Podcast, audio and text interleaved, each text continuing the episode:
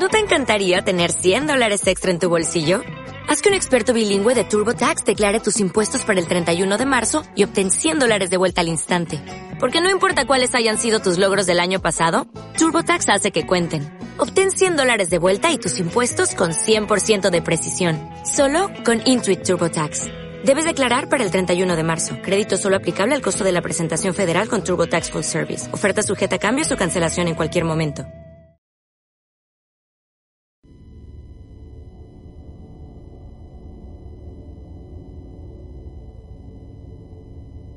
Abra su mente. Usted está a punto de acceder a la biblioteca sonora del oculto. La dirección no se hace responsable de lo que se diga u ocurra en este espacio. Mucho cuidado. Usted ha seleccionado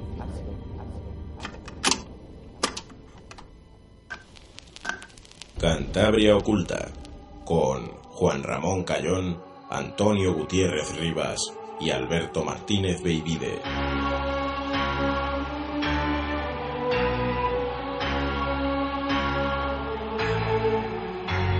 Muy buenas tardes, noches y sean bienvenidos un domingo más a Cantabria Oculta en Arco FM. Un domingo más en el 103.2 de la frecuencia modulada que os estaremos acompañando desde las 8 hasta las 9 y media. Y es que el Racing ha jugado en sábado y hemos vuelto a nuestro horario habitual y lo que no es habitual es lo que tenemos hoy en la mesa. Desde aquí un saludo a, Baby, Alberto Martínez Babyde, que está enfermito, que, que no ha podido asistir al programa. Pero bueno, no pasa nada porque nos ha dejado un audio. Su sección va a llegar, nos pide disculpas por la voz y que nos ha dicho que mientras se lo grababa se ahogaba un poco, pero bueno, hay que entenderlo, está malito de la garganta. ¿Y qué hemos decidido hacer? Pues bueno, pues ha venido Toño, como siempre, que bueno, está tomando un sorbito de la taza. Bueno, Toño, muy buenas tardes, noches. Está bueno el café. Está bueno el café. Y hemos decidido eh, sacar de- del banquillo que juegue hoy, hoy de titular, ¿no? Eh, de alero, porque nos ha venido hoy con camiseta de, de baloncesto, con, con su de búnker, que lo tiene ahí a la espalda.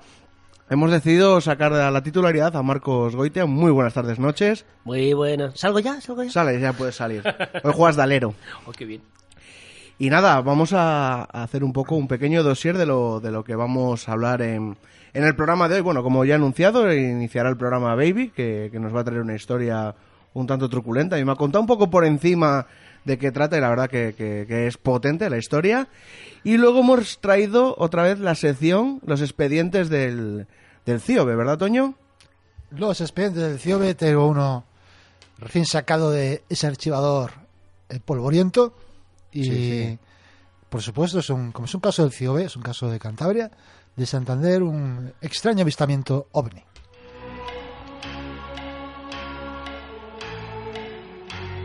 Y bueno, Marcos, ¿tú qué nos has traído? ¿Qué vas a hacer sección de búnker o hoy vas a...? No, hoy vamos a hacer una cosa de... Podríamos englobarlo dentro de la geopolítica. En realidad es un tema que ya quería tratar antes, pero como se trató en un programa de televisión que ya está desaparecido, luego hablaremos, mm, me dijo Toño, vamos a dejarlo un poco en el tiempo, vamos a... Sí. Se trata del asunto de la automoción, los combustibles, las propulsiones, las restricciones, qué nos depara el futuro, La contaminación. ¿no? verdades y mentiras, todas esas cosas que sí que le interesan a la gente. Y un poquito de conspiración ahí habrá detrás. Sí, sí, claro.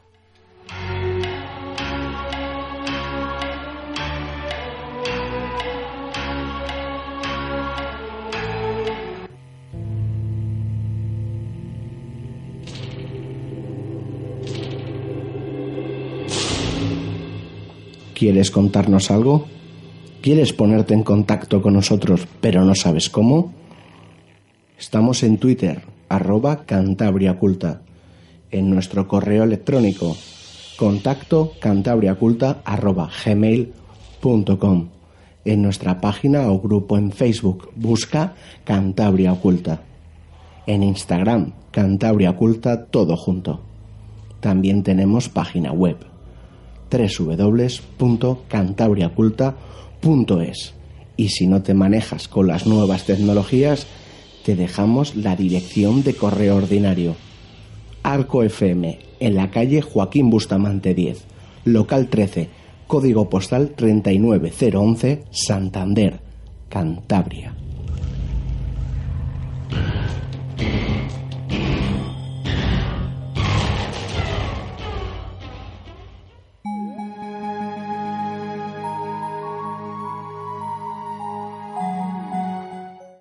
Hoy es un Cantabria pagana algo especial porque está hecho no desde la Cueva, desde la Cueva de la Cueva, desde mi propia habitación.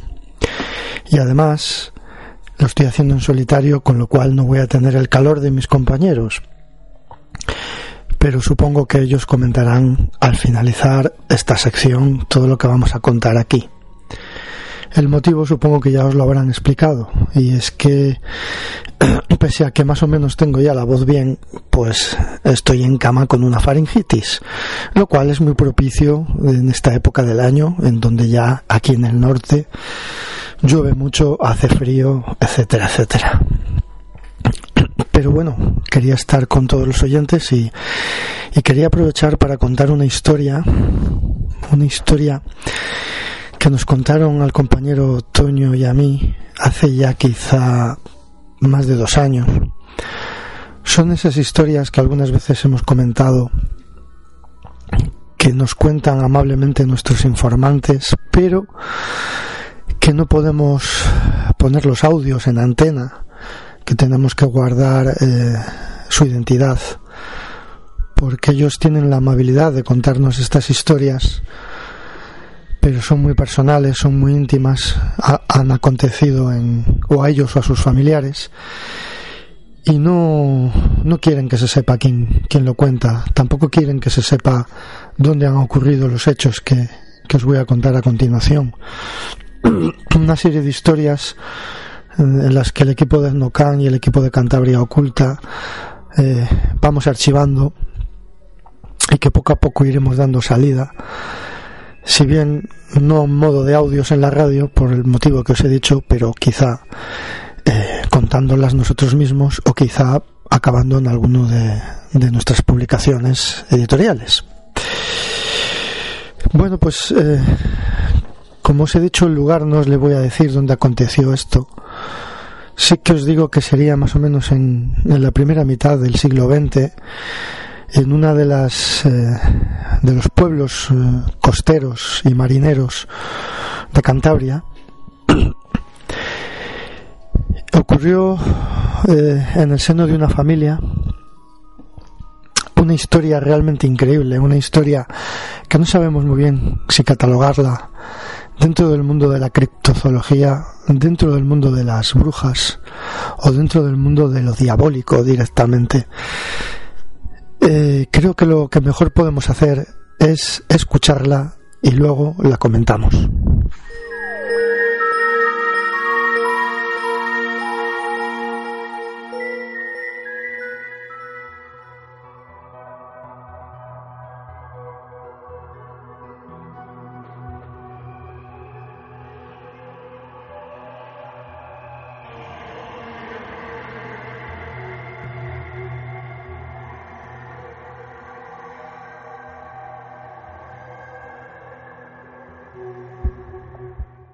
Esta es la historia de, de Pedro y María, que vivían en, como os he dicho en la introducción, en una villa marinera de Cantabria, y acababan de tener una niña, a la que llamaron Ana, una niña que cuando aconteció esta historia, pues tenía tres meses de edad aproximadamente, un bebé que estaba en la cuna y que obviamente todavía no sabía hablar y todavía no sabía andar.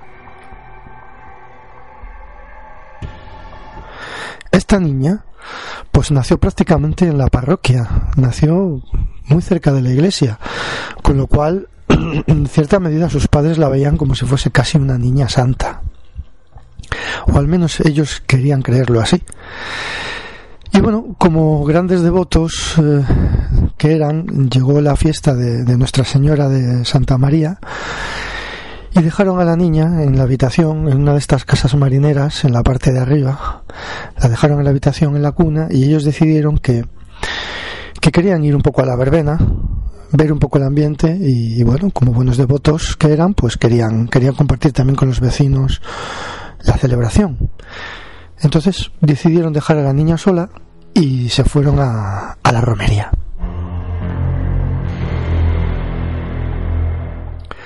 Lógicamente, como buenos padres que eran, pues eh, decidieron que no, no podían estar mucho tiempo y puesto que la niña estaba sola en su cuna, pues nada, después de saludar a algunas amistades y de ver el ambiente que había, decidieron regresar a casa. Entonces eh, subieron aquella cuesta que todavía existe hoy en día, que la dirigía hacia el casco viejo y subiendo, pues a la mujer la entraron, la entraron prisas, quería llegar a casa, algo presentían, pero no sabían muy bien lo que estaba sucediendo. El tiempo eh, fuera, en esa noche, era esa tarde noche, el tiempo estaba en calma, hacía bastante buen tiempo y, y nadie hacía presagiar lo que, lo que iba a ocurrir.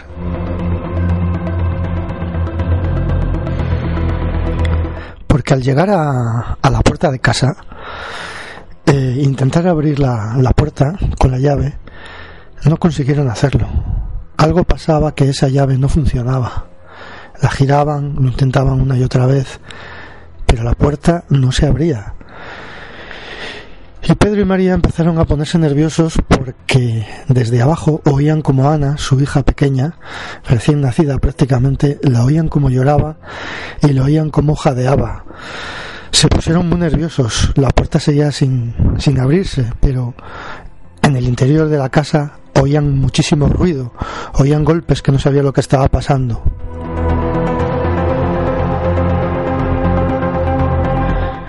Por fin al entrar en casa se dieron cuenta eh, que esos ruidos que oían desde fuera eran las propias puertas que giraban y golpeaban eh, estrepitosamente contra, contra el marco, contra las paredes, también las puertas de los armarios, todo se movía enloquecidamente, pero era debido a un viento, un viento que solo estaba dentro de la casa.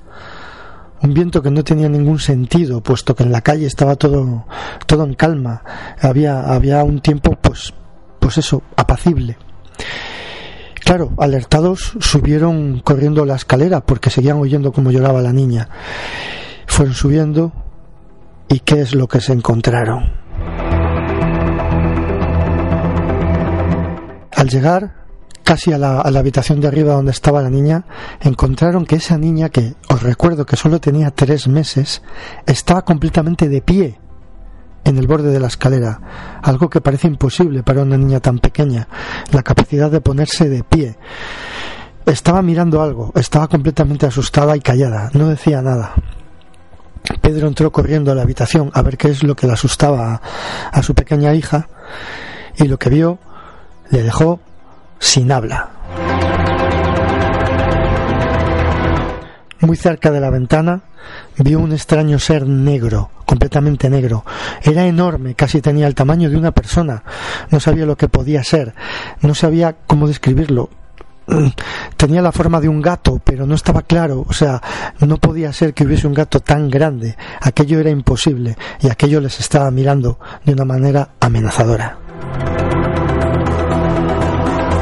Uno de sus vecinos, que también era familiar y resultó ser el cura más cercano, uno de los párrocos del lugar, al oír todo este ruido se acercó a la casa corriendo y subió y vio, se encontró la escena, aquella escena tan terrorífica de aquella niña, de alguna manera extraordinaria, conseguía estar de pies, eh, el padre y la madre paralizados y aquel extraño ser enorme, gigantesco, de color negro, amenazante.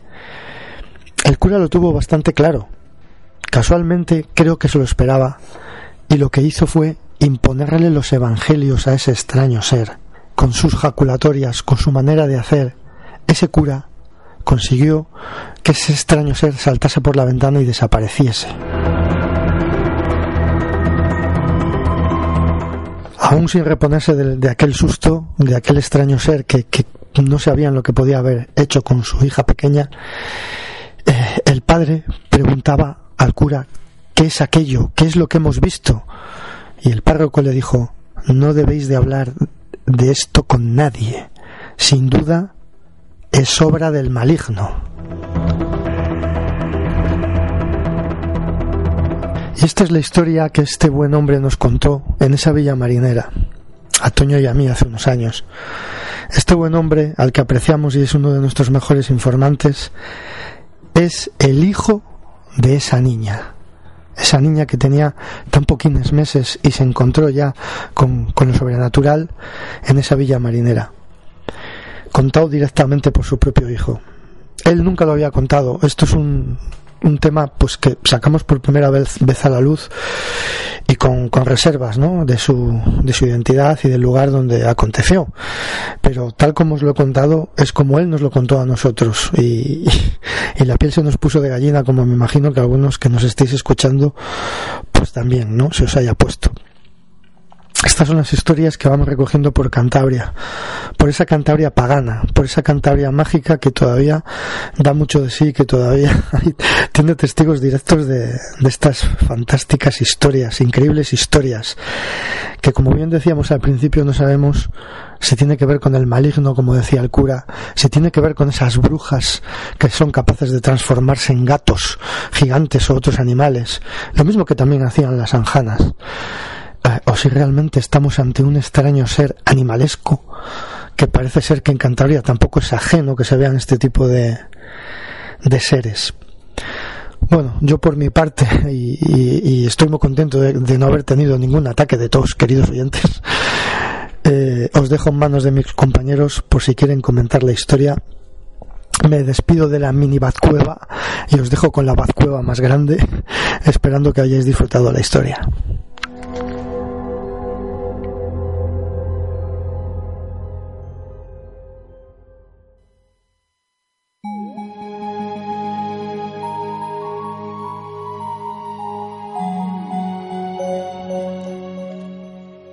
Tengo que felicitar a Baby porque lo ha contado fenomenal.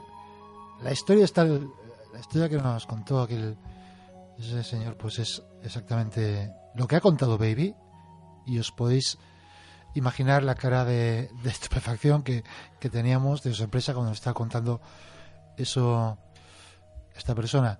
Hay que decir que los nombres son no son los reales, evidentemente. La relación de parentesco sí, pero eh, queríamos, como bien, bien ha dicho Baby, salvaguardar su identidad. No sé si hay mucho más que decir, es por lo que ha comentado Baby, de que eh, podría encajar en muchos tipos de, de esquemas sí. o historias. ¿no? Sí, no, tiene el, componentes típicos de un poltergeist, de, de incluso algún tipo de endemoniado. Estamos hablando de incluso de de que en otra época igual hasta la propia niña le habrían practicado un exorcismo creyendo que ese ser ha salido de ella. O sea, no lo veo tan descabellado. No, no es, no es descabellado. Seguramente que si tiramos de documentos se haya, se haya hecho esto. Y no sé, a mí lo que más me, me extraña es quizás eh, esa, esa extraña criatura, ¿no? Como tan cercana a, a, lo conocido, ¿no? Como un gato, pero a la vez con, con esa mirada desafiante y ese tamaño que, que no era normal. Quizás las fechas también, ¿no? De, de, la verbena, que es muy señalada, de, de las fiestas de, de, los pueblos, que bueno, que siempre tienen ¿no? ese toque mágico en cada pueblo, de que se celebra esa fecha por algo, a pesar de que se haya cristianizado todo mucho y que se decida que es el, el, el, santo, no sé, yo creo que, joder, es de unas historias más potentes que, que nos han llegado a Cantabria Culta. Pues sí, no sé, Marcos, tú que... Sí, bueno, cuando lo he estado escuchando la historia por primera vez... Perdón, que yo también estoy como baby recuperándome de una faringitis, pero es la época. Estamos, estamos buenos. Sí, estamos sí. Pues eh, ese Black Cat, que es el gato negro gigante, que es muy prototípico, pero claro, yo nunca había oído de que apareciese dentro de una casa, y menos con estas características, una niña de tres años de pie. El, el, el, suceso es muy extraño. Yo nunca había oído uno parecido. Yo creo ni, que tiene, ni en España ni fuera. Yo creo que tiene más que ver, o por lo menos tiene más que ver huele más a azufre y a demonio, sí. ¿no? a demonio casi de, casi huele más huele más a poltergeist que a, poltergeist, que a azufre criptozoología. Demonio, claro, azufre demonio que sí. claro. O sea, no tiene pinta de ser un animal real. No, no. Fíjate que cuando de los, los black cats o los, los grandes los big cats que hay que es un fenómeno típico en, mm. sobre todo en anglosajón, pero que luego se ha extendido por, por el mundo. que muchas veces es posible que responda a un ser real. O muchas veces, puede ser. Algu- algunas. Algunas. Como ser. pasó aquí, ¿no? Con una pantera, creo. eh. Pero no, apare- no acabó apareciendo. No acaba- pero bueno, me refiero. Que es Sí. algo similar. La pantera aquella Sí, de Guadalajara, sí, ¿no? sí, sí. Es que eh, de aquel partido no se vuelve a saber nada. Sí, por sí. cierto, no se vuelve a saber nada como suele ser habitual en estos casos de gatos negros. Que aparecen, se les fotografían, se les filman incluso a Sí, sí, veces, sí.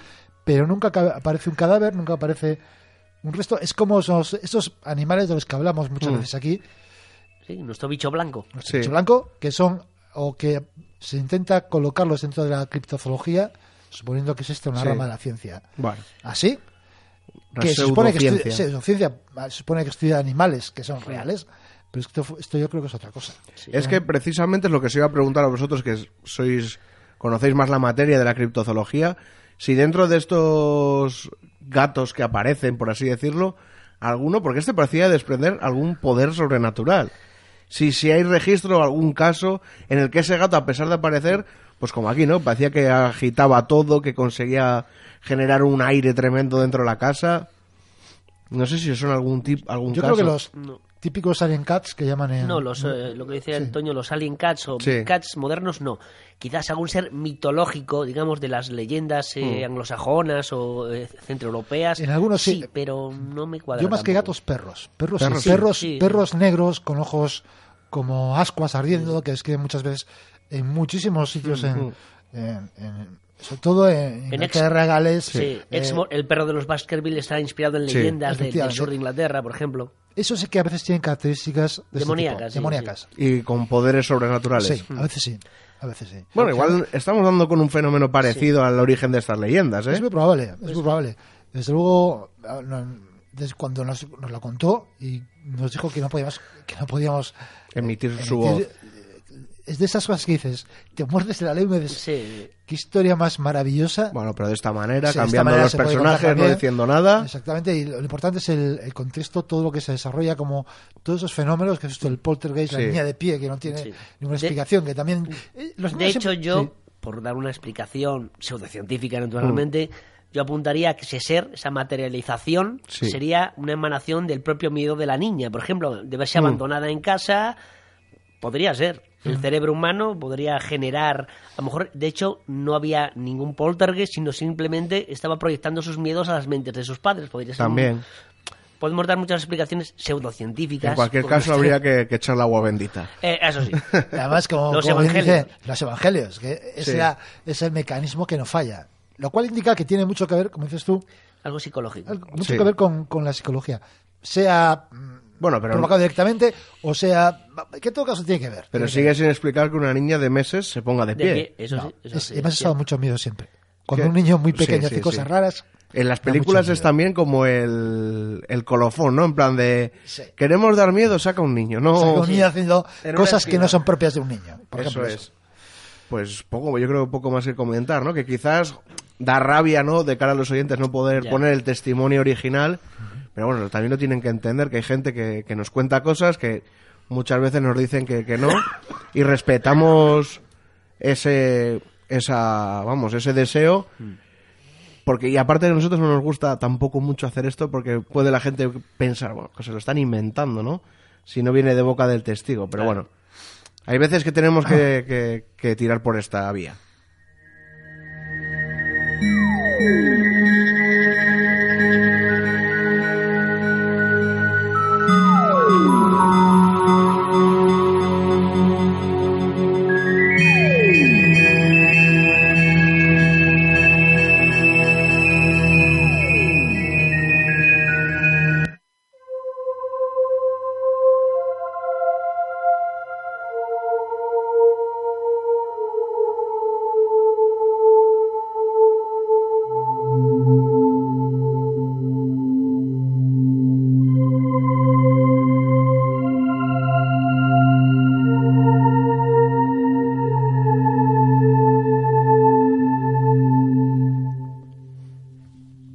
Con un caso más de los expedientes secretos del CIOB.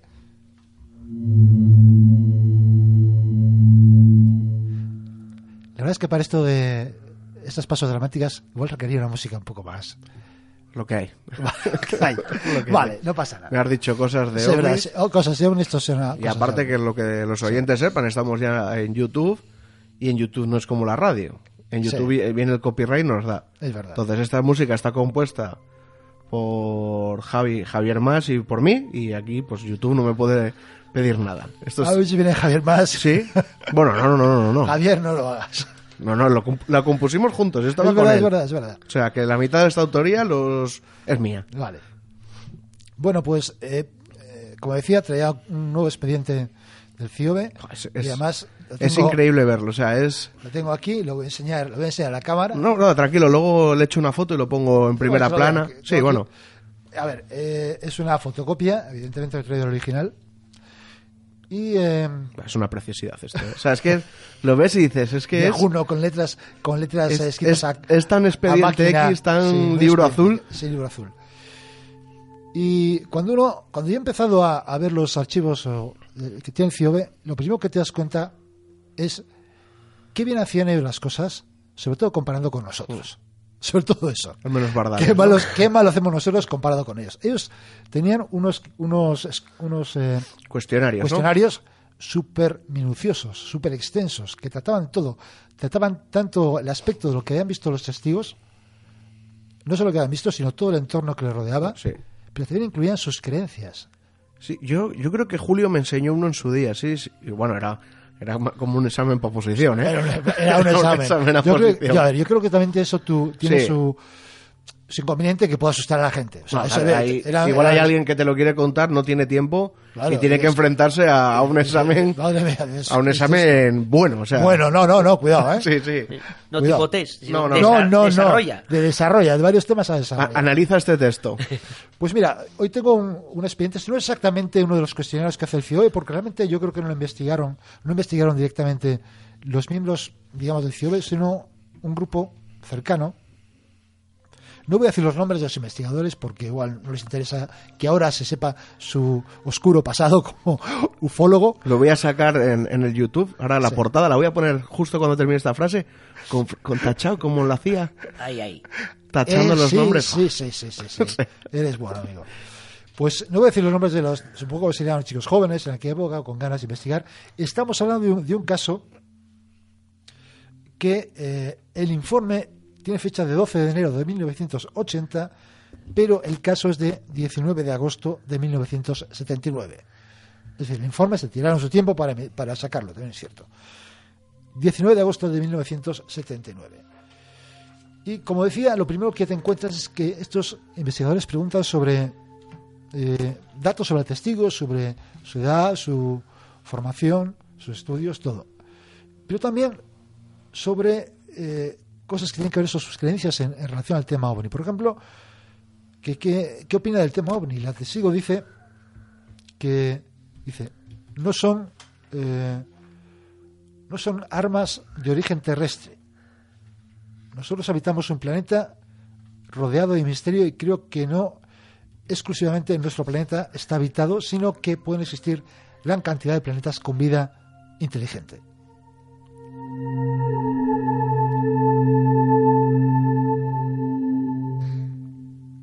Bueno, está claro entonces el testigo cree en la posibilidad de que los eh, de que haya vida extraterrestre. Le pregunta luego también eh, si es una necesidad el eh, pensar o, o estudiar el tema de los ovnis y dice que sí, que es una necesidad porque hay que levantar las barreras establecidas por las ciencias y por eh, los sistemas, digamos, preestablecidos Mm. de creencias. Teniendo en cuenta cómo pasa el tiempo, los nuevos avances que se descubren, etcétera. Y dice, lo que es importante, ya como eh, marcando claramente eh, lo que opina, le pregunta si los ovnis, cree ella que los ovnis son eh, naves inteligentes. Dice que sí, que están tripuladas por seres no inteligentes, sino súper inteligentes, dice. Súper inteligentes. Bueno, pues sí, es una, una opinión muy loable, ¿no? O sea, Bueno, bien, eh, pero también deja un poco, sí, ver que, que está predispuesta a creer. eh, efectivamente, está a cierto, hasta cierto punto predispuesta a creer en, en que los ovnis son extraterrestres.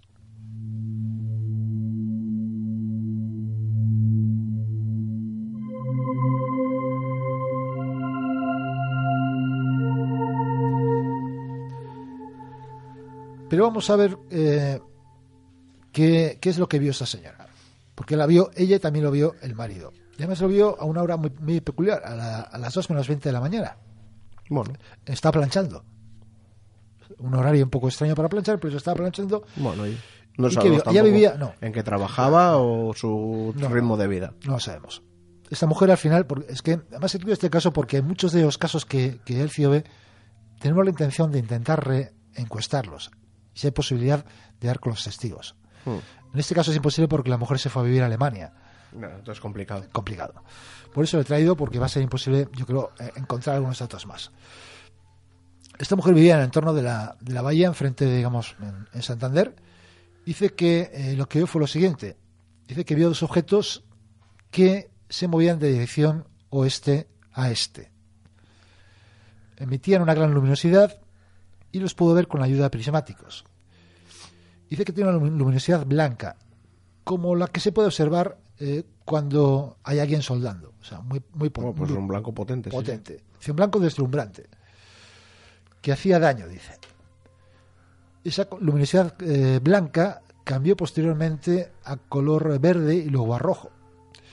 Dice que había otra- por otra parte una zona eh, en los aparatos, dice que en que los, eh, una zona en que los aparatos no giraban sobre sí mismos, ya sé que, el- que el aparato iba girando sobre sí mismo, ¿no? Bien. Esto es una transcripción directa de una entrevista eh, grabada, imagino, porque es una, no es una reacción muy, muy, Sí. muy tal. Dice que esa zona también estaba chispas y también era muy brillante, pero que veía una especie de ventanas eh, o algo, algo parecía una estructura, una especie de ventanas triangulares y que formaban una especie de pirámide. Y que unos instantes que estuvo mirando a través de los prismáticos, especie de ventanas, dice que le pareció ver la forma de un cuerpo a través de esas, de ventanas. Y que en, ese momento empezó a sentir mucho miedo. Y que llamó a su marido, que estaba dormido. Dice, eh, ven, corre, que hay cosas en el cielo. Dice que estuvo el marido un rato observando el movimiento de esas naves eh, que se desplazaban por encima, llegaron a desplazarse por encima de Peñacabarra. Es decir, partieron por el este, por la zona de una montaña más o menos, llegaron hasta la zona de Peñacabarra. Dice que uno de los objetos lleva un movimiento más o menos constante, muy suave, pero que el otro se movía hacia arriba y hacia abajo, también de forma suave pero muy evidente. Un movimiento como de, de- como ondulante, hacia arriba y hacia abajo. Que estuvieron observando eh, estos objetos durante unos 10 minutos, eh, pero que después ya entró muchísimo miedo, eh, cerró la puerta del balcón y no volvió a mirar más. Dice que eh, en unos momentos de, de esta visión principal, la testigo asegura que una de las puertas de su casa se cerró de golpe sin que hubiera nadie y sin que hubiera corriente ni siquiera viento.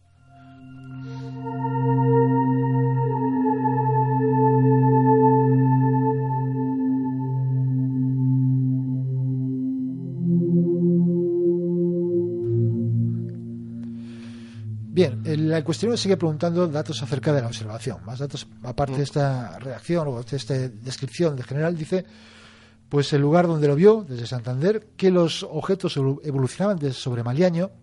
Para la gente que no es de Cantabria, estamos hablando del entorno de la bahía de Santander. Digamos de un lado al otro de la bahía, de, mirando de, de norte hacia sur, está esta mujer, de norte a sur. Al sur está Peñacabarga, y hacia el este está una población que se llama Maliaño. Pues más o menos desde allí vinieron los estos objetos y eh, evolucionaron hasta llegar a la zona de Peñacabarga. Le preguntan que si bien pudo observar alguien más eso y dice que no lo sabe, porque la hora que era tampoco era una muy, muy propicia para que hubiera gente por, Ya, o por la la calle. o mirando por las ventanas. ¿Qué día fue? No, no sabemos. eh. 19 de agosto. Sí, pero me refiero, lunes, martes, eso. No lo sé. 19 de agosto del... 1979. Se puede saber rápidamente Sí. con el ordenador eh, poniendo un, un de estos, uno de estos, ¿cómo se llama? Un calendario universal. Universal, sí. Eso. En cuanto a las circunstancias meteorológicas, estaba el cielo estaba despejado, muy estrellado, la luna estaba en cuarto menguante, aunque dice que no la vio.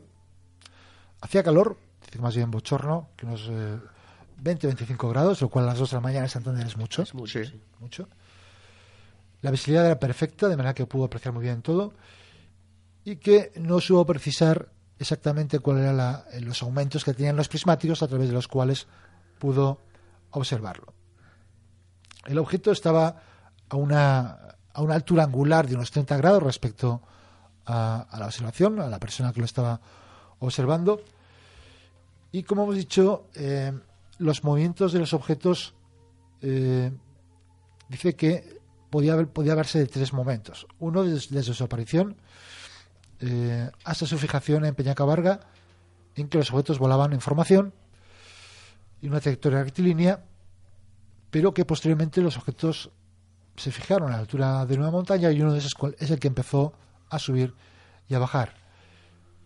Dice que la altura en la que pudieran estar pudiera ser unos eh, 500 o 900, entre 500 y 900 metros de altura. Eh, Peñacabarga en, Eh, 600 por o ahí. así, ¿no? Sí. Pues eso, diría que podría estar un poco a la altura de Peñacabarga o quizás un poco por encima.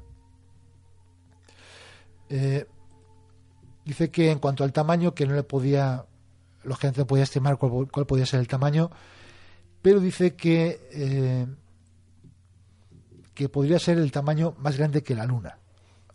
Pues un tamaño considerable, ¿eh? Sí, sí, sí, sí, bastante que la Luna. Lo tengo aquí el dato, Peñacabarga 569. Pues cerca de 600 metros. Sí. Pues estaban a esa altura y un poco, incluso un poco más. Respecto a la El tamaño me parece quizás Si el tamaño aparente es muy. un llamativo. tamaño aparente. es Ten en un- cuenta que la luna tapas con el pulgar. Ya, ya, pero bueno, me Sí, refiero. sí, sí, un tamaño grande. Pero estábamos Bueno, a ver, de claro. Mariaño, que está a unos kilómetros y tendrían que ser grandecitos. Muy grandes. También yo sé si lo estaba, si lo estaba refiriéndose a cuando lo vio eh, por los prismáticos. Ah, claro, eso no queda, no, Vale, hay- no queda ese detalle. Es que no queda, no queda claro en el, Vale. Eh, dice que, bueno, en cuanto a las características de los objetos, dice que podían ser más o menos eh, circulares o ovalados, con una parte inferior y otra parte superior en forma de como de pirámide o con tres ventanillas que decía que es a través de las cuales dice que vio una especie de cuerpo, que es lo que le, le metió muchísimo miedo. Y en cuanto a los colores, hemos dicho que tenía un, al principio una luminosidad blanca muy brillante, que luego eh, fue seguido, fue cambiando a, a un verde y luego a un rojo. Dice que los tres objetos cambiaban como a la vez de, de color. En cuanto a los efectos que se, que se produjo o que acompañaron la observación, ¿Mm? dijo, dijo que desprendían como chispas, que decíamos antes de esa especie como de... Sí. de, De cola, ¿no? Sí.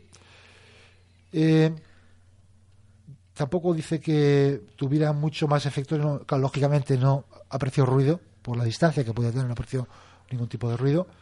Algo normal también, o sea... Sí. pa- Y luego para la, escuchar algo que esté sobre Peñacabarga, Sí. sí que es un estruendo que tendría que despertar todo el arco de la bahía. sí. y dice que en cuanto a la velocidad que iban más, más lentas que un avión Mm. que un avión a reacción, digamos. Luego el, el- el informe habla de la credibilidad del testigo. Hmm. lo cual es muy interesante. Dice cuanto a profesionalidad y responsabilidad, dice que la, la impresión que dan los investigadores es que es una persona responsable con una cultura bastante bastante bueno.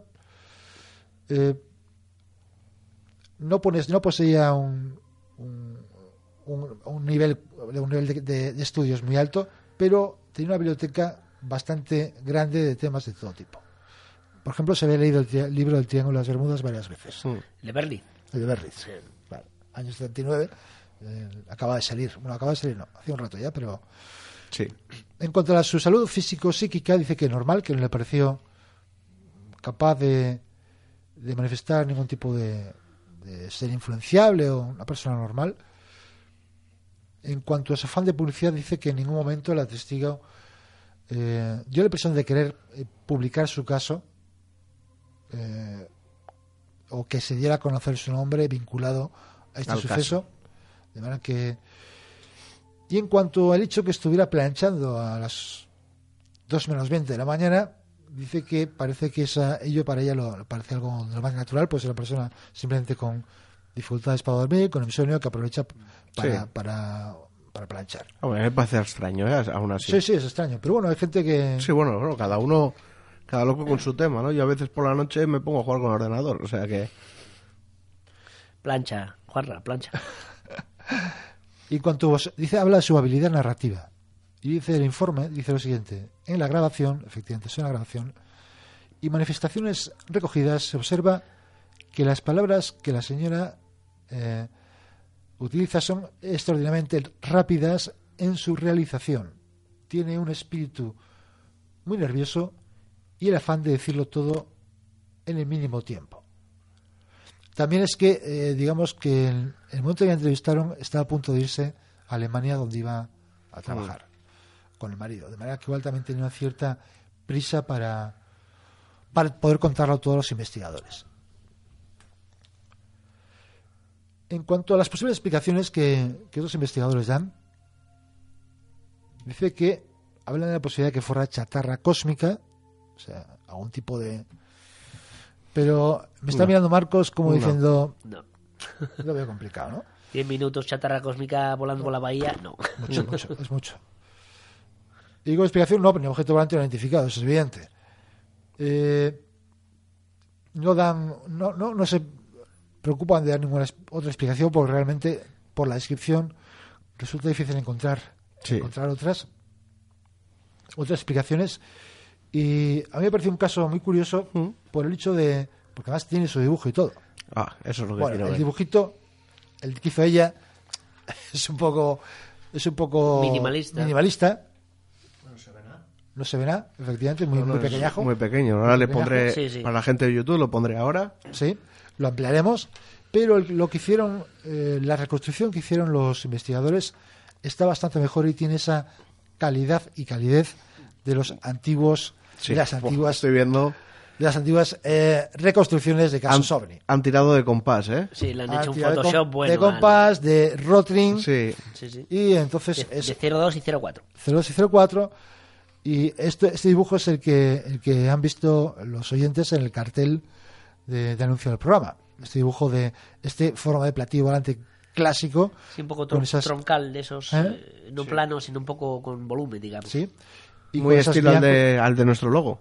Sí, Sí, sí, un poco similar. adamskiano, sí. Un poco adamskiano, y con esas ve- ventanillas como triangulares, que es donde dice que vio esa extraña, esa extraña figura.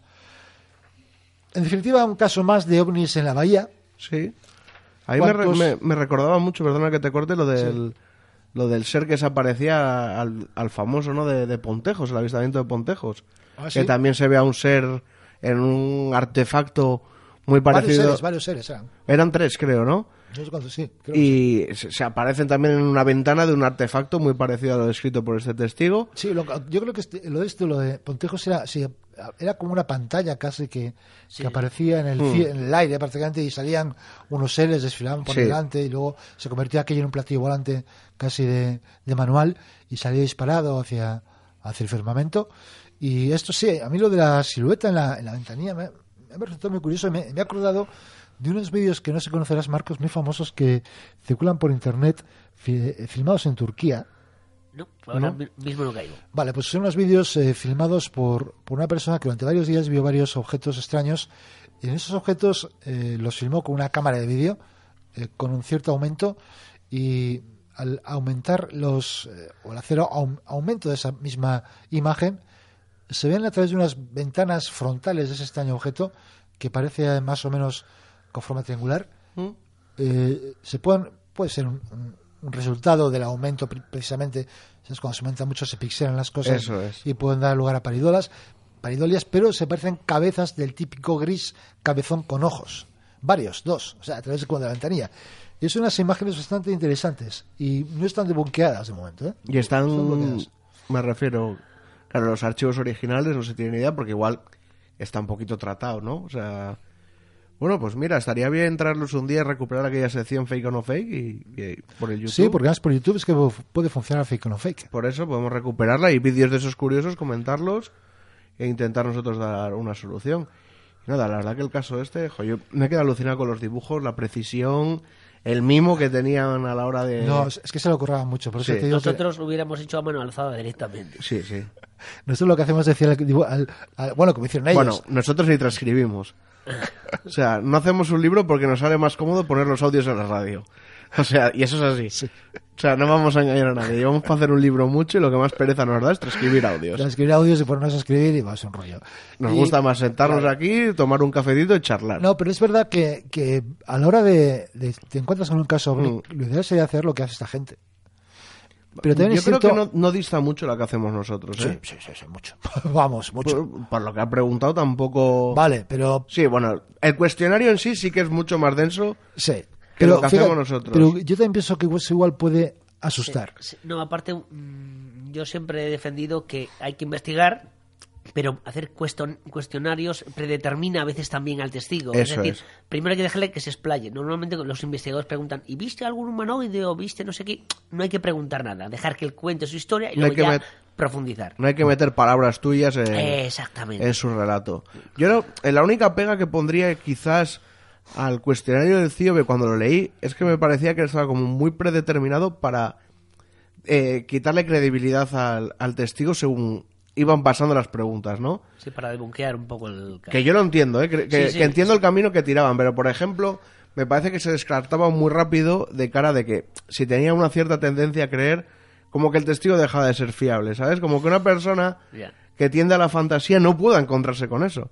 Tiene la misma probabilidad que cualquiera que no tienda la fantasía. Claro, a ver, yo creo que eh, CIOB era un centro investigador. Sí, sí. Nosotros no somos... Nosotros somos tres amigos con una grabadora y un programa de radio, eso es así. Eso es. Entonces, realmente yo nunca me considero...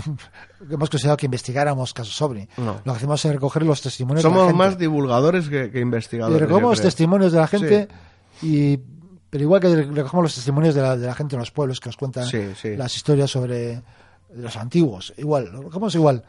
Intentamos muchas veces buscar una, una explicación, lógicamente, porque no puedes evitar Sí, sí, lo buscas, pero... y das unas cuantas vueltas, pero no entramos tanto que posiblemente si fuéramos investigadores lo deberíamos hacer. Sí. Entrar tanto en, en las circunstancias psicológicas, en la, hasta qué punto la persona es tendente a la fantasía o no. Pero, es que a mí eso me parece jugar un poco a ser Dios, sí, señor. No sé si me entiendes. Eso me encanta o jugar. sea, a Dios. me refiero, yo puedo generar una opinión de una persona muy, muy vaga. Yo no soy psicólogo. Claro, o sea, me refiero, yo mañana no puedo evaluar a nadie y digo, bueno, esta persona tiene tendencia a la fantasía. ¿Por qué? Porque me ha contado una historia de aliens. También he ido a buscarla. ¿Sabes lo que te Sí, quiero sí. decir? O sea, yo no soy psicólogo para psicoanalizar a una persona y decir, bueno, pues a mí me parece esa persona es creíble o no creíble. Yo puedo decir, a mí me parece que no es de fiar. Ya está. Pero es una apreciación personal. Entonces, yo no sé si en su equipo habría psicólogos, que creo que alguno habría. Yo sé que algún testigo de algún caso importante le hicieron informes psicológicos con un psicólogo. Que anda por ahí el Sí. informe. A mí lo que hacía me parece increíble, pero también creo eso, que si tú vas ahí, alguno se te echa para atrás. Yo creo que para mí el principal inconveniente es ese. La gente le das, le das que eran como, no sé, son seis o siete hojas a rellenar y Y, y bueno, todavía en esta época igual te la rellenaban. sí, hoy en día. hoy en día la gente en que es de, de- de buah, lo- de hoy para hoy, buah, te dicen siete hojas y dices, ¿dónde ah, vas? ¿Dónde vas? ¿Dónde vas? ¿Dónde vas? Pues nada, yo creo que le podemos dar punto final o quieres... damos punto final a, a este que va a ser, que no va a ser el último, desde luego, de los casos del CIOE.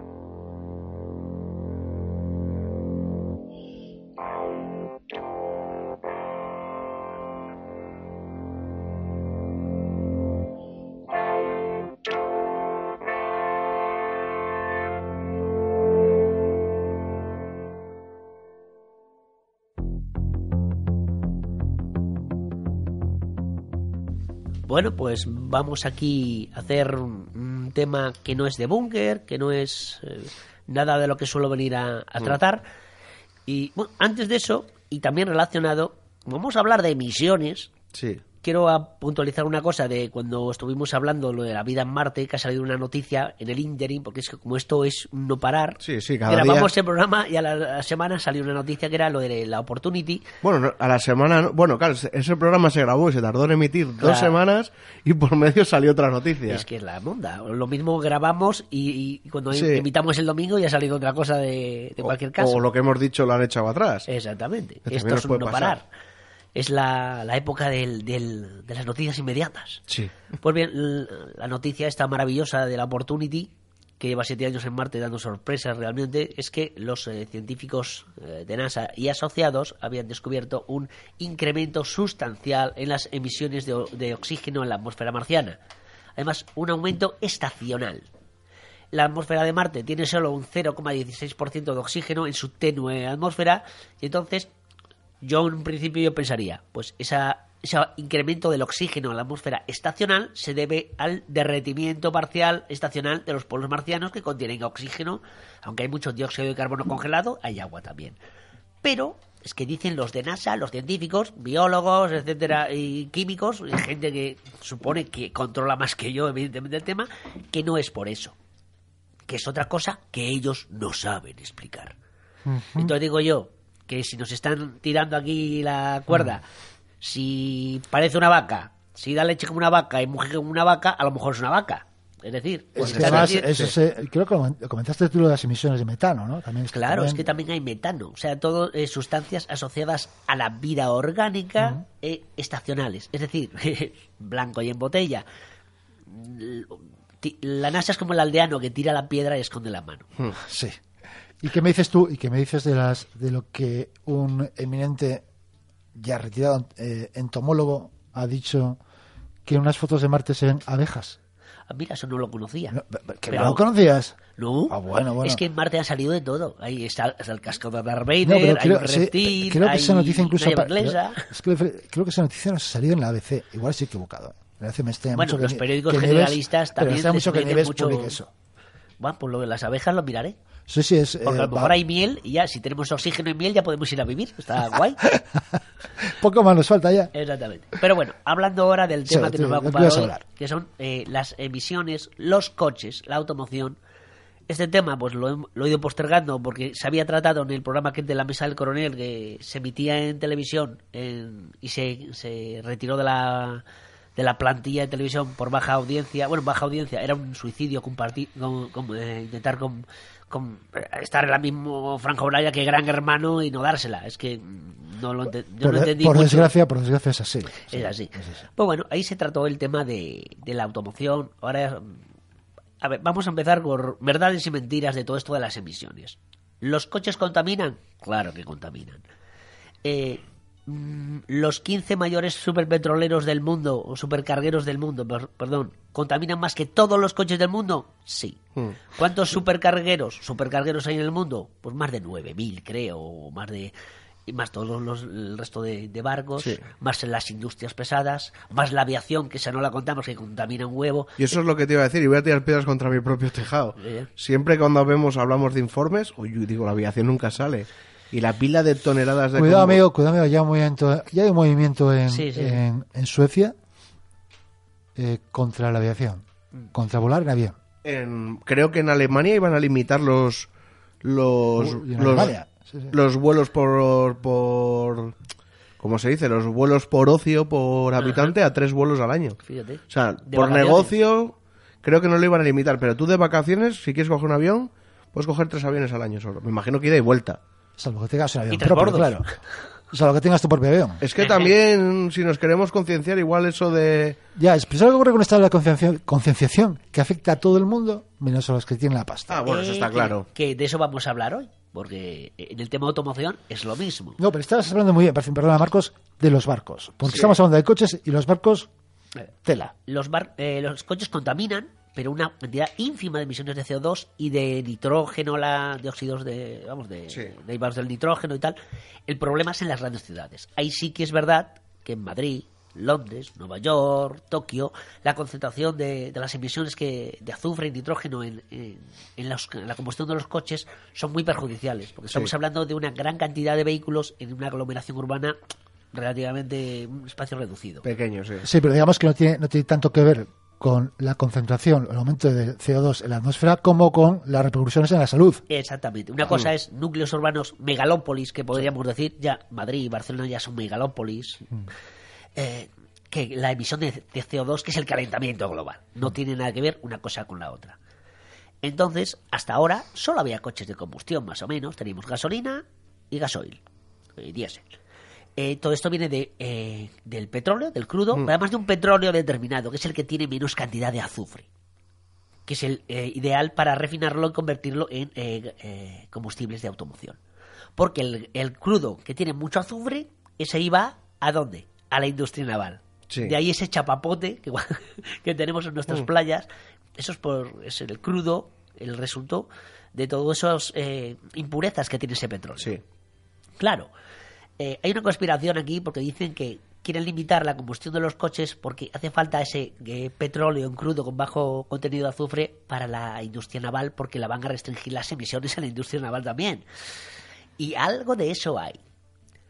Pero vamos a centrarnos en la automoción, que es lo que todo el mundo, todos tenemos un coche, o casi todos tenemos un coche, o si no lo conducimos, o si no, estamos de, de- de pasajero en uno de ellos. En las grandes ciudades se restringe el uso de los coches que contaminan, o sea, gasolina, gasoil. El gasoil, hoy en día los coches diésel modernos ya no emiten esos contaminantes de nitrógeno porque llevan una urea, eh, un AdBlue que se llama, que es la marca comercial, es una urea que hace que esas impurezas se fijen en la urea y se quedan ya ahí, no se expulsan. La... Es decir, los eh, coches diésel de última generación ya no contaminan en esas partículas cancerígenas, ma- malignas que, que emitían en la atmósfera.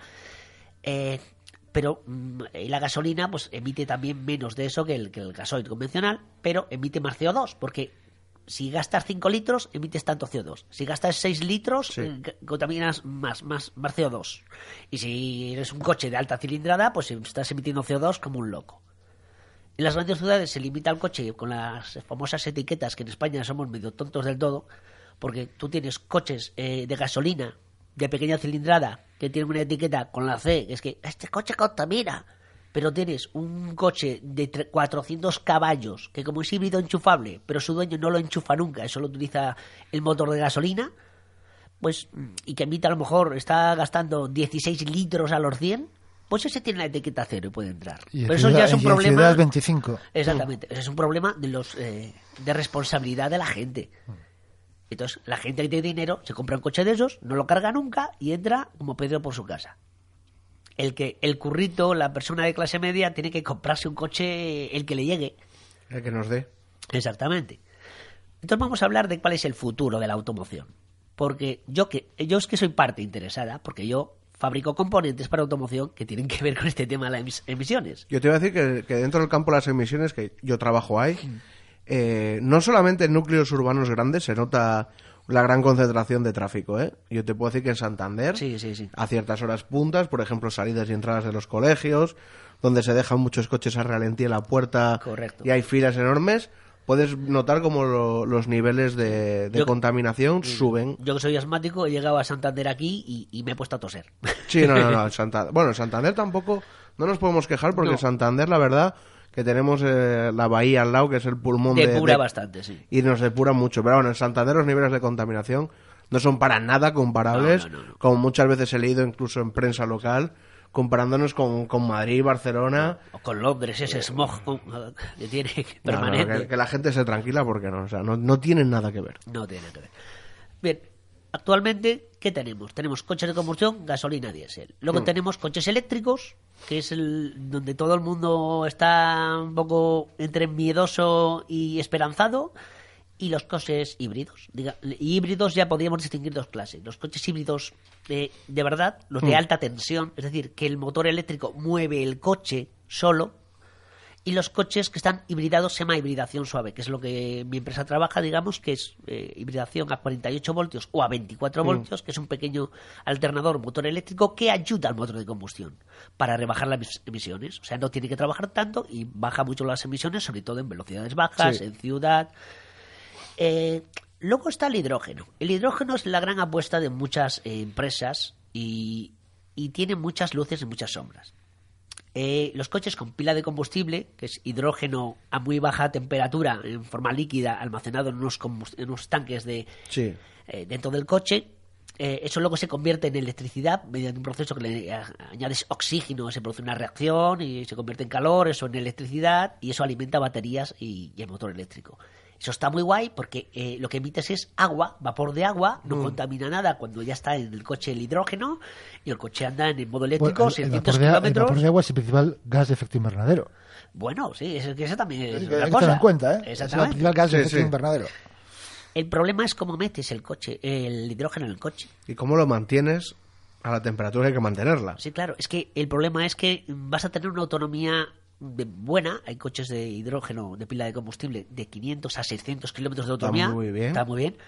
Pero hay un límite. Porque, claro, el hidrógeno va a, a muchos grados bajo cero. Y si pones un tanque muy grande, no lo puedes refrigerar bien. Con lo cual, eh, por ejemplo, el, el Hyundai Nexo me parece, me parece que tiene eh, dos o hasta tres tanques pequeños.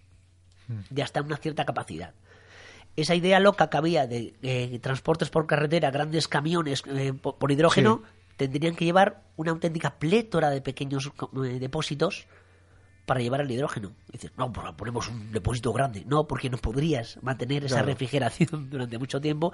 Y además tienes que protegerlos muy bien esos depósitos para que en caso de choque no explote el hidrógeno, que es el gas más volátil del universo. Entonces, en las pruebas de choque de los dos eh, coches de hidrógeno aguantan muy bien, no explota aquello, no arde, pero claro, te limita. Claro. Y luego hay un problema. El hidrógeno, la obtención del hidrógeno. Perdona, y si le pegas un tiro, estoy pensando en películas. Un tiro a un depósito de... Como McBain. Sí. No, no creo que hayan contemplado eso en los, en los test de- del Eurotest, Pues pero hay bueno. que. O con un lanzallamas al coche, pues yo creo que ahí ¿Y qué pasaría si perdiera la temperatura? Que también se- puede ser un defecto de fábrica. pues podría llegar a vaporizarse el, el Mm. hidrógeno en su estado natural y ahí es mucho más volátil, claro. El líquido no es volátil, por eso se almacena. Mm. De hecho, en, en O Noruega... sea, que igual pasa uno fumando al lado.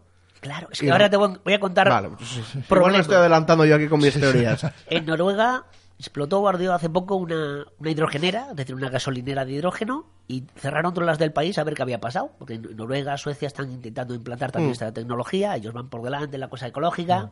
Podríamos comentar lo de que Noruega extrae petróleo por un lado y luego vende tecnología renovable por otra. Está a los dos, a los Es- dos campos. eh, a- con- a Dios rogando y con el mazo dando. Pues bien, lo que encontraron es que había habido una pequeña fuga en una de las tuberías de acceso y no sé qué. Entonces, claro, el hidrógeno es eh, el gas más volátil del universo, no lo ves y se acumula, se hace una bolsa, digamos, en la, la zona de escape y el día que aquello revienta, revienta, pero bien. Eh, Además, el hidrógeno tiene un problema en el repostaje. Tú vas a una hidrogenera, hay gente en blogs contando estas eh, movidas. Tú vas a una hidrogenera, repostas tu hidrógeno, pero no es como repostar gasolina. Que hay gente en Sudamérica que va con la bolsa al prica ahí y se mete la gasolina en la bolsa y no pasa nada mientras no le echa una cerilla. El hidrógeno está- es líquido cuando lo repostas, pues, para que no sea volátil, Claro. y va a menos no sé cuántos grados, no me acuerdo cuántos, y aquello se congela. Ha, ha habido gente con su eh, Toyota Mirai en California, que ha ido a la hidrogenera, ha repostado y luego no ha tenido narices de sacar la manguera porque estaba congelada en la embocadura, en la, Sí. la bocana del coche. De hecho, ha pasado, creo que fue en Vancouver, no sé si ya en Canadá o en la zona ya debajo de Vancouver en Estados Unidos, un señor que se le quedó enganchada y dice, pues todo lo caliento yo con el mechero para que... Claro, salió el de la hidrogenera cuando le vio sacar el cipo y dice, ¿pero qué haces loco que nos matas a todos? Claro, esto repostando un solo coche. ¿Dónde tenía que pasar? Si es que al Estados final... Unidos. Si reposta un coche, se te congela más o menos, estás ahí forcejeando y sale. Pero si los coches de hidrógeno se generalizan y, re- y- y reposta uno cada 15 minutos, que es más o menos el tiempo que tarda un coche en repostar, entre 7 y 15 minutos, aquello se va a enfriar y enfriar y enfriar, y cuando llegue el tercero, vamos, ni con un piolet. Ya. O sea, algo tendrán que inventar. Luego está, ¿cómo tienes el hidrógeno? Pues el hidrógeno, actualmente, solo hay una forma, entre comillas, rentable, que no es rentable, pero es la más barata, de obtener lo que es a base de hidrocarburos. O sea, estamos lo mismo. Cogemos petróleo, le separamos el hidrógeno del oxígeno de, del- de la- Sí. de todas las impurezas, cogemos ese hidrógeno y lo llevamos por un lado. Pero claro, si le quitamos el, el hidrógeno al, al, al petróleo, lo que nos queda no nos vale para la industria petrolera. O sea, que esa es otra cosa. Y luego está, por ejemplo, mi antigua mm, eh, marca. Yo ahora mi empresa está bajo otra. eh, estamos en otra movida. Antes estábamos en Robert Bosch, la famosa multinacional alemana. Y digo multinacional porque hasta hace pocos años era una fundación que no cotizaba en bolsa. Ahora ya es una multinacional, cotiza en bolsa. Eh, está intentando vender junto con Audi y Volkswagen eh, un gasoil ecológico que no tiene casi azufre y que realmente da buen rendimiento y tal, pero que es carísimo de obtener porque no es ni más ni menos que el carbón hidrogenado que utilizaban, por ejemplo, Alemania en la Segunda Guerra Mundial cuando no tenía acceso al crudo. Es decir, coges el carbón, lo sometes a unos procesos de altísimas temperaturas y presiones, le quitas el hidrógeno al carbón, ojo al, ojo al tema. Cuidado, Cuidado. Luego, ese hidrógeno lo vuelves a inyectar en lo que da el resultado que has dejado ahí del carbón en polvo de, y tal, a otras altísimas temperaturas y tal, y ya conviertes ese carbón que estaba sólido en un hidrocarburo líquido. Claro, el proceso es eh, ambientalmente terrible, porque tienes que estar carbón, oxígeno, montas un ciposte ahí. Es económicamente inviable, o sea, cuesta ma- 10 veces más eso que sacas de lo que sacarías de un- en fabricar un gasol normal. Y claro, eh, Y Entonces, ¿cómo, Yo no cómo entiendo- esperan, cómo, cómo esperan, que esperan conseguir subvenciones? ¿Del Estado o de la Unión Europea? claro. Pero claro, hay un problema, que es que los chinos ya nos han adelantado por la derecha. Tienen plantas en China tratando carbón hidrogenado, aunque sea súper deficitario, pero ellos quieren ser independientes. Claro. Para su, ellos pueden permitirse tirar dinero a saco roto. Y tienen ya plantas que procesan 6.000 eh, litros de, de combustible al día. Que no, no, no, perdón, 6.000 toneladas. Ya digo, 6.000 litros. Es poco, muy 6.000 poco, te iba a toneladas. Entonces, tienen una que yo sepa activa. Pero si ven que esto es un mercado y que papá Sí, Estado claro. subvenciona, dicen, os reviento el mercado, aunque pierda yo dinero, pero os voy a meter en la bancarrota. O sea, esto es un arma de doble filo. Esto es pactar con el diablo, casi. Sí, sí, sí, sí. Entonces, ¿cuál es el futuro de la automoción? Es a lo que que la gente le importa. ¿Qué va a pasar de aquí a 10 años? Voy a hacer mis pronósticos. No es lo que yo quiero que pase, porque yo soy parte y debería querer que pase una cosa para yo tener trabajo, pero voy a ser absolutamente sincero y desapasionado con el tema, que es que va a haber un amplio abanico de posibilidades. Va a haber motores de combustión todavía tradicionales de gasolina y diésel, motores hibridados suaves, muchos, motores híbridos eh, convencionales tipo Toyota Prius, es decir, un motor eléctrico y un motor de combustión trabajando en arrejuntamiento, algún coche de hidrógeno se va a meter, pero va a ser una élite. Sí. Va a haber más coches eléctricos, pero no va a ser esa plétora todavía porque en países como España no estamos preparados, ni tenemos infraestructura, ni conciencia, ni tenemos nada. Somos un desastre. En la Europa, digamos, de Alemania para arriba, yo creo que sí, que los vehículos eléctricos van a subir notablemente y en zonas de Estados Unidos, pero en los demás países pues nos vamos a comer la mierda, como siempre. Además, en el, en el mercado eléctrico están eh, pendientes de que llegue la próxima revolución, que son las baterías de estado sólido, que se cargan cinco veces más rápido, tienen el doble de capacidad y básicamente duran casi eternamente porque tienen 18.000 Sí. ciclos de carga sin eh, en carga rápida sin deteriorarse. Y están muy cerca ya. Hay una, hay una startup china fabricándolas Sí. ya para montaje en dispositivos. No sabemos en qué dispositivos. Calculo que sean móviles, Hmm. tablets, ordenadores portátiles, que es donde realmente primero vas a sacar dinero de ese mercado. Cuando llegue la automoción, no lo sabemos, pero ya se están fabricando. Sí, sí, que. Sí, 10 sí, llegarán, más tarde o más temprano llegarán.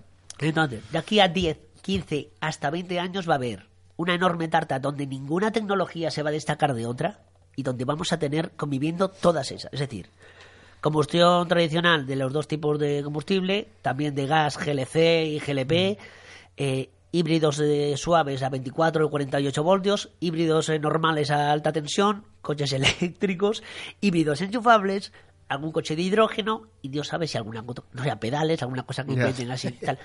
El problema es que las grandes marcas de automoción eh, les gustaría que solo hubiese una o dos o tres tecnologías en el mercado para poder invertir a saco ahí. Te hecho, iba a decir, porque esto para una empresa no es nada... es una putada. Es una putada de hecho. BMW lleva dando bandazos todos los dos últimos años que sale el CEO, el director de BMW, BMW, y dice, no, la, nuestra marca siempre ha sido la imagen del el motor de combustión deportivo y tal, y vamos a seguir con eso. Y dices, bien, muy bien, me parece. Y luego al- a los dos meses dice, no, no, lo eléctrico muerte, vamos. Y de- a los Sí. tres meses dice, no, vamos a apostar por el hidrógeno, ¿eh? Que, o sea, no saben ¿Qué a, qué, a, a qué meterse. Yo he visto algún BMW eléctrico y son una chulada. No sé qué, modelo es. Sí, sí. Que es deportivo, además. Eh, el i8 Sí. es, sí, es, eh, digamos, híbrido enchufable, digamos. Sí, pero es una chulada verlo O sea, vamos de 128.000 euros para arriba y... Bueno, claro, pues está, está hecho para, para otra élite que no es la nuestra. El problema es que estos coches eléctricos, que para ciudad son el medio ideal y que en China están solucionando con coches muy pequeñitos, con baterías eh, que se cargan en puntos fijos y se van cambiando de Esos coche a dicen coche. que funcionan de narices. Sí, señor. En Europa de eso de momento no tenemos. Pero por lo, les metieron un impuesto enorme para que no entraran en, en Europa. Leí hace un- Eh, unos meses. Pero entrarán.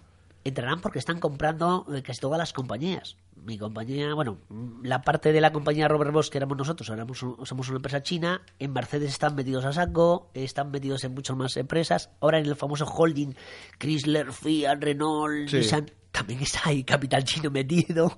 Es decir, como tienen tanto dinero, Los chinos nos comen, nos comen los chinos. Es Sí, que sí, es así. Han hecho un- una especie de previsión a muy largo plazo. Cuando aquí en Europa y en Estados Unidos se trabajaba a 5 años de plazo, 10 años de plazo, ellos trabajaban a 25, 30, y he oído planes de tal, de hasta 50 años.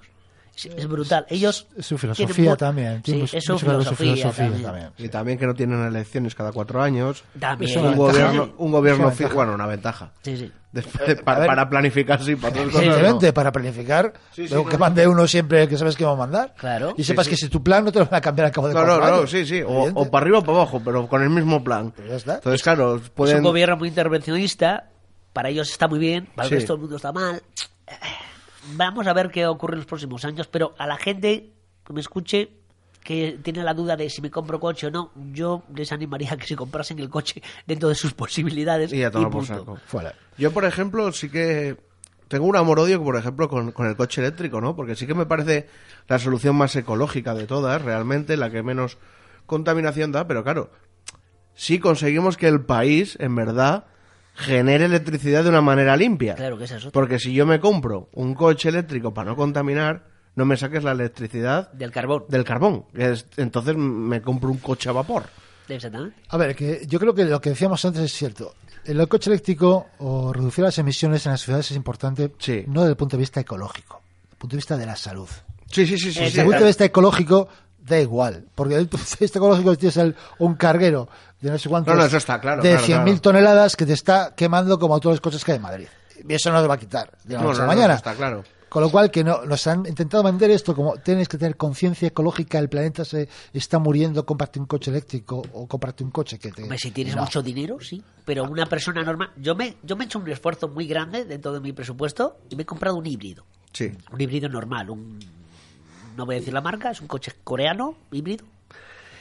Pero estamos hablando de que me ha costado, voy a decirlo. Di la ve- marca, igual ve- nos cae algo. Un Kia Niro. Eso, muy bien. Si no- es que yo no soy proveedor de Kia encima, yo no trabajo Nada, para igual. Kia. Un saludo para todos los de Kia. Pero bueno, es Yo que era el coche eh, si híbrido. queréis un coche, nosotros, nosotros le lucimos por Santander. Era el coche que entraba dentro de mi presupuesto. Hmm. A mí me hubiera gust- gustado comprarme un coche híbrido enchufable de- del recopetín bendito, pero no me da. Sí, yo, yo a mi empresa le pedí un Tesla y no. ¿Qué, qué, qué, qué, qué No, que, a- que apar- que aparte que también hay que, a ver, hay que tener en cuenta eh, la huella ecológica de fabricar los eh, las Sí, pilas, todo. el- las baterías, es decir, cuánto cuesta, porque por Ya, ejemplo, pero- hay cuando habla de los eh, Pero eso es lo que vamos. paneles fotovoltaicos, bueno, sí, producen electricidad, pero cuánto cuesta fabricarlos, cuánto cu- qué, cuánto sí. contaminas a fabricarlos. eh, Hombre, a ver, está claro, a ver, está claro que no vamos a llegar, yo creo, nunca ya en nuestra sociedad a llegar a, a- a la magia, ¿no? De emisiones cero. De... A, a la magia pues, de generar electricidad a través de magia que no contamine. Sí, la fusión. Ah, bueno, ya. Fusión está- pero está- estamos hablando fusión. de magia también. De momento es magia, Toño. es magia.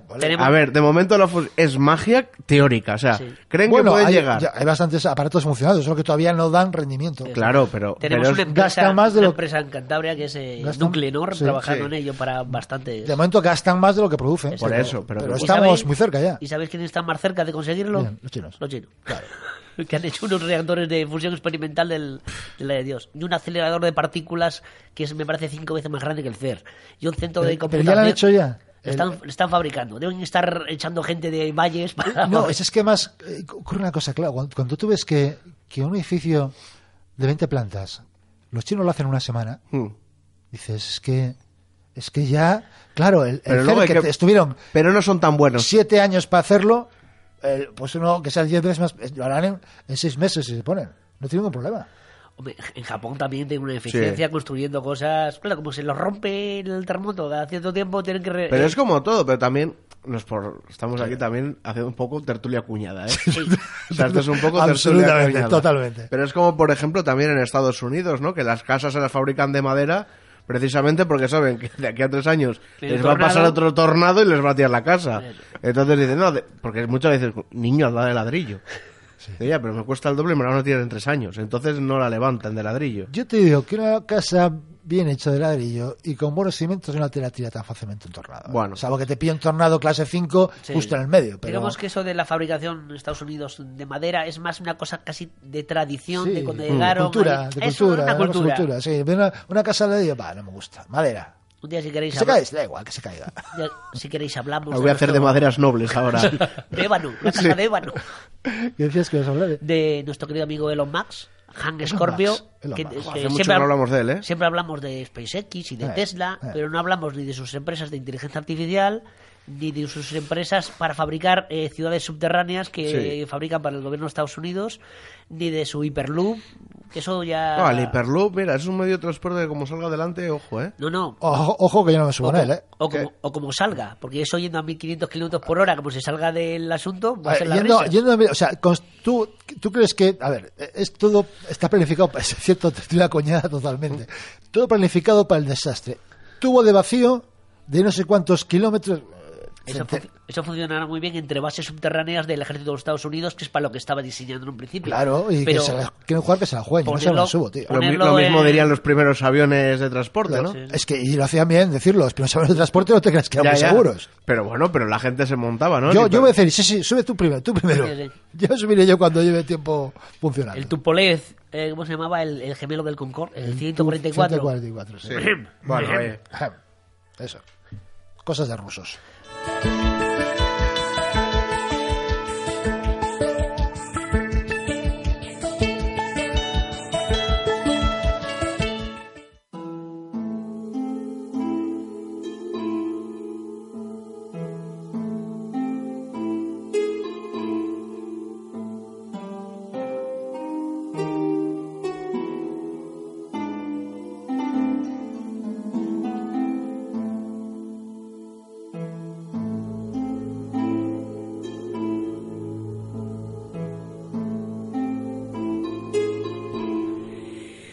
como siempre hacemos en cada programa, vamos a leer los comentarios que nos habéis dejado en la plataforma iVox. Recordaros a todos que, podéis dejarnos un comentario, me gusta, nos ayuda mucho y nos da muchísima visibilidad.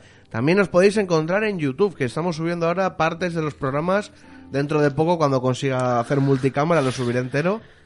Luego creo que en el, bueno, en el Telegram, en el grupo del Telegram podéis ah, juntaros y nada, buscáis el grupo, os, eh, os unís y lo que os digo en el ajustes podéis quitar que se os vea el número de teléfono.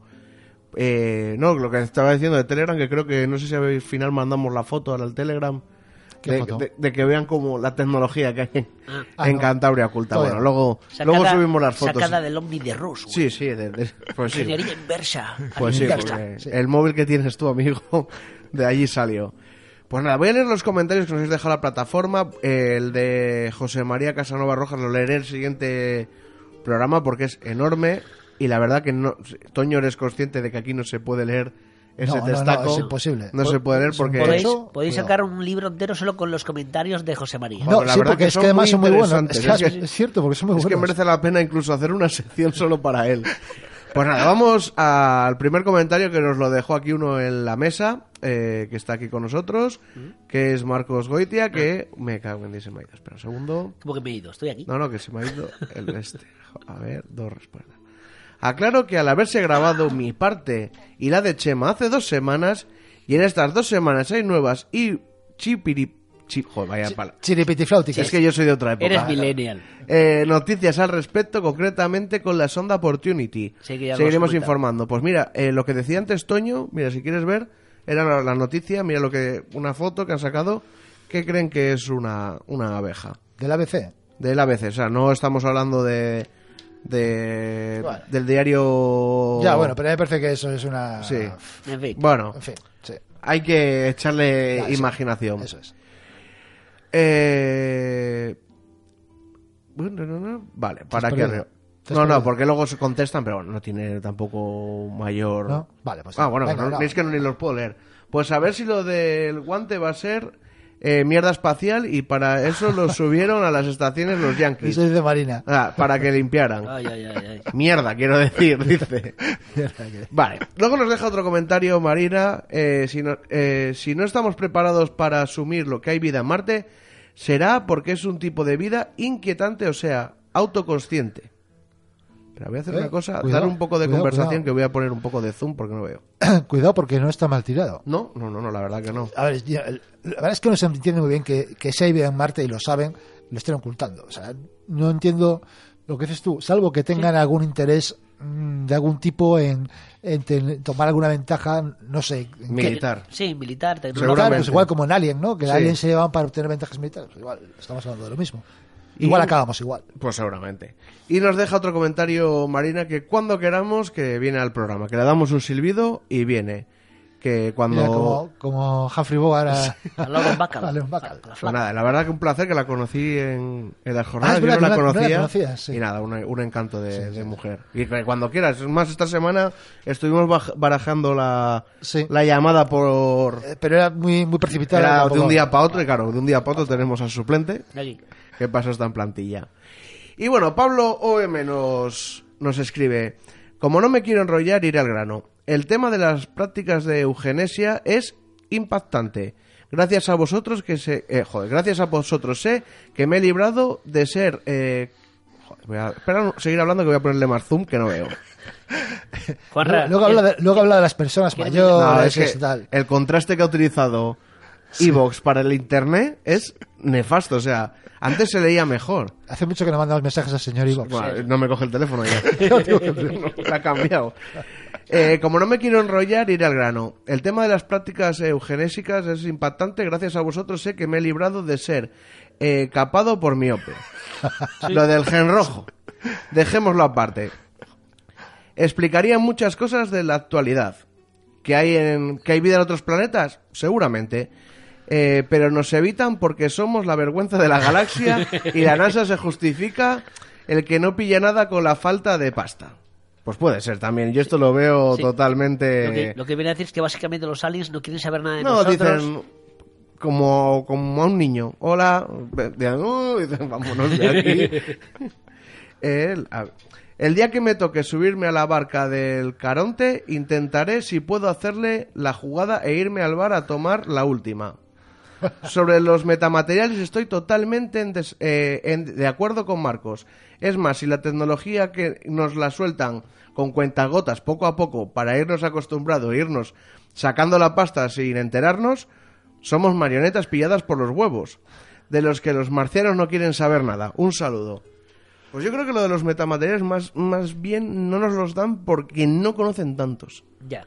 Porque Mira el grafeno que todavía no termina de arrancar. Nada, nada, nada. Decía era- que era, prometía mucho el era el futuro hace 10 años. Y es el futuro. Pero es que, claro, es que antes de meter una tecnología nueva tienes que amortizar todo lo que tienes metido en la es. anterior. Y yo, bueno, también tuve la suerte en su día de, de estudiar en, en, en una base militar y veías los cazas de última generación, los Eurofighters, y de cara a materiales tampoco era un salto tecnológico de, de la leche. O sea, sí que realmente habían conseguido unos compuestos, tal, pero no era una locura de decir, bueno, acabamos de dejarnos el dinero, bueno, unos cacharros. decimos otra cosa. Yo creo que los eh, aparatos militares tienen que trabajar con materiales ya suficientemente probados y comprobados. Sí, pero bueno, me refiero que era de última generación. A lo que voy yo, que el material que podíamos encontrar en, en el Eurofighter no dista mucho de materiales tangibles hacia económicamente para nosotros. Es decir, Sí. puedes encontrar algún objeto que lleve algún tipo pues eso, de titanio. El titanio antes era exclusivísimo de los aviones. Sí. Pero, pero el titanio lo podías encontrar en, en más sitios que no fueran en aviones. En la cadera de alguno. En la cadera, que eso hay siempre. Y bueno, y Montañas nos deja buenos días. Felicidades por vuestro programa y el entusiasmo que mostráis. Me gustaría que me indicarais dónde puedo adquirir la revista Guanaz, incluida la primera que salió. Un saludo y de nuevo gracias. Y eso tiene que hablar aquí el amigo Toño. Pues sí, nada, que nos escriba al correo de etnocant.gmail.com y le contestaremos y, y le diremos dónde, dónde puede adquirirla. Si es en si es de Santander, puede adquirirla en, en principio en estudio, que había ejemplares. De la primera, ¿no? De la primera. ¿Y la segunda De está la ya? segunda todavía no, Vale. pero estamos en ello. La segunda eh, está solamente en, en los mismos sitios que estuvo la primera y además en el corte inglés. Pues nada, y bueno, eh, vamos a despedirnos, ¿no? Pues venga.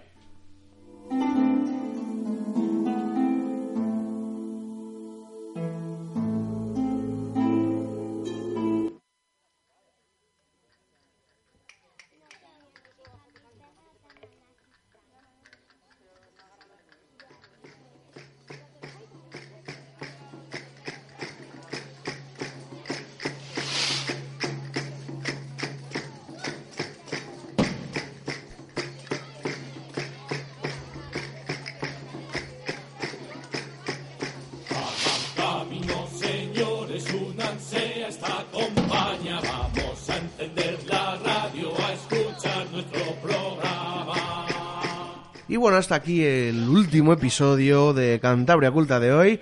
Eh, anunciaros que durante las navidades, que ya lo hemos discutido, vamos a continuar. Solo pararemos, creo que será el domingo 5 de, enero, Noche de Reyes, vamos a parar.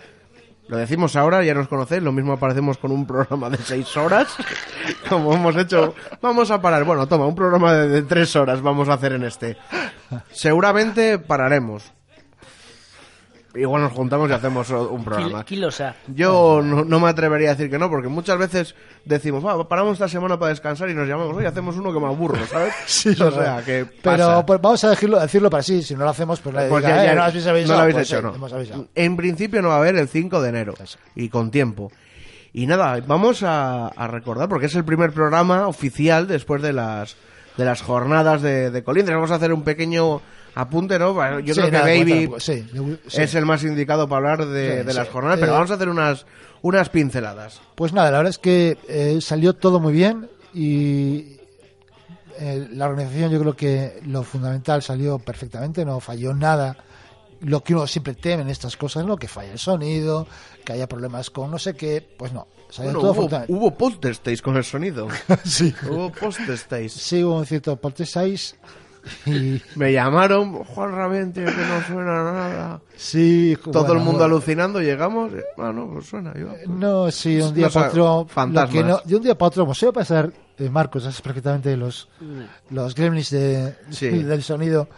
De un día para Sí, otro, sí, sí. eh, lo que no funciona, funciona. Los, gre- yo, yo es más diría los gremlins de, de lo electrónico. De lo electrónico, sí. Porque hay veces que algo que no funciona y le haces así y hace pum, Sí, y pum, funciona. Y volvió La- a funcionar para toda la vida, ¿eh? La Sí, sí. NSA que perdió interés. También, debe ser. Total, que funciona todo bien. Y luego los, eh, los eh, ponentes de las charlas, pues eran casi todos, bueno, por decir todos eran conocidos ya de, de otros encuentros que hemos tenido.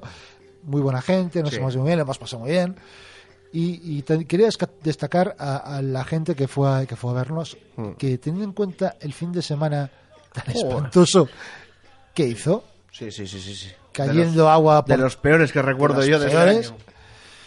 eh, pues eh, prácticamente los apuntados no falló nadie prácticamente, lo cual es a mí me sorprendió porque yo cuando vi el tipo que, hice, que hacía dije, bueno, vamos a estar aquí. Hay que decir que fallé amigos. yo, que soy un cobarde y un rajado, y estaba convaleciente todavía como baby de la faringitis. Claro, o y sea, me- pero, tú eres de, pero tú, eres, tú eres de casa, tú puedes Tú permitirte puedes fallar. Yo también fallé un día. Claro, fíjate. Yo ya- pero ya lo avisé, yo creo que el domingo. Claro que lo pero avisó. bueno. Entonces, pero la verdad es que el resto de la gente y, Sí. y- y muy amables, eh, pues muchos se dijeron a nosotros diciendo que nos escuchaban el programa desde sitios como Bilbao, por ejemplo, que de todo, gente, la gente encantadora, y eso, pues es siempre lo que más te, Sí. te agradeces, ¿no? Pues que el- pues a través de Cantabria Oculta, pues el trabajo de Nucan se conoce. Y también hay que decir que Juanra le llamamos eh, de forma de forma Precipitada. precipitada y se presentó ahí el sábado por la mañana. Bueno, el sábado al final, salvo. Bueno, por circunstancias de los coches para ir y volver, Sí. Estuve casi toda la jornada Sí, para la echar ahí una mano. Sí. Yo era el que os estaba tomando nota. Juanra estaba tachando nombres. Y Toño dando tarjetas. Dando Por- tarjetas de acreditación. O sea que en general muy bien. Eh, parece ser, todo apunta a que lo vamos a repetir. Y Si algún pa- alguien quiere patrocinar, también puede patrocinar. Pero yo ya voy haciendo, pasando la, la cesta porque, oye, Sí, tú estas cosas, la quieras, cesta, sí. estas cosas quieras o no se hacen con ayudas, porque lo hacemos por amor al arte, nadie gana dinero con esto. no, un Y- millón de euros arriba, un millón de euros Bueno, abajo. Ya sabéis, a Ya veces sabes, por- se cae algo se- de- algo, pues, Bueno, estos 5 euros han caído. bueno, que fuera coñas, nada. Esto ellos lo saben mejor que yo. Es de forma altruista. Lo único que, que pagas es con tiempo que, que invertís en las jornadas. Y bueno, que toda ayuda es bienvenida. Más que nada, pues oye, para hacer las siguientes un poquito mejores. Y también agradecer, por supuesto, a la Escuela del. Folclore de Colindres, al Ayuntamiento, y que pues que al Museo Etnográfico Sí. de Cantabria, al Museo Etnográfico de Castilla y León y a toda la gente que nos ha ayudado.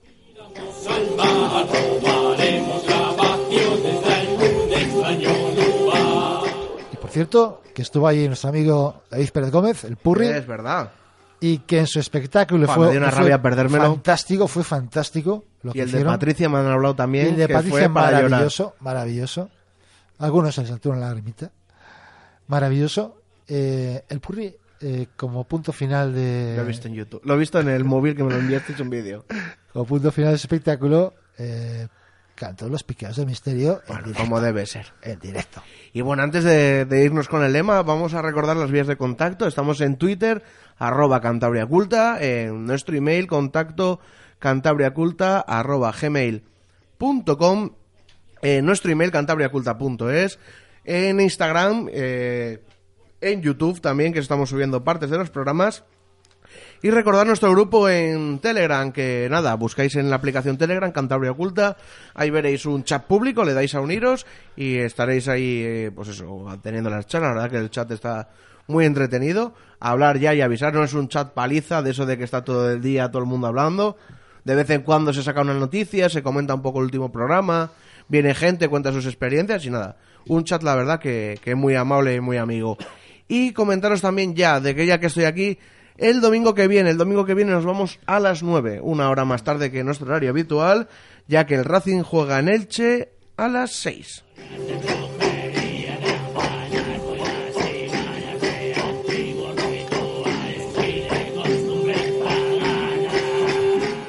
Dicen que el saber no ocupa lugar. Sapere Aude. Atrévete a saber.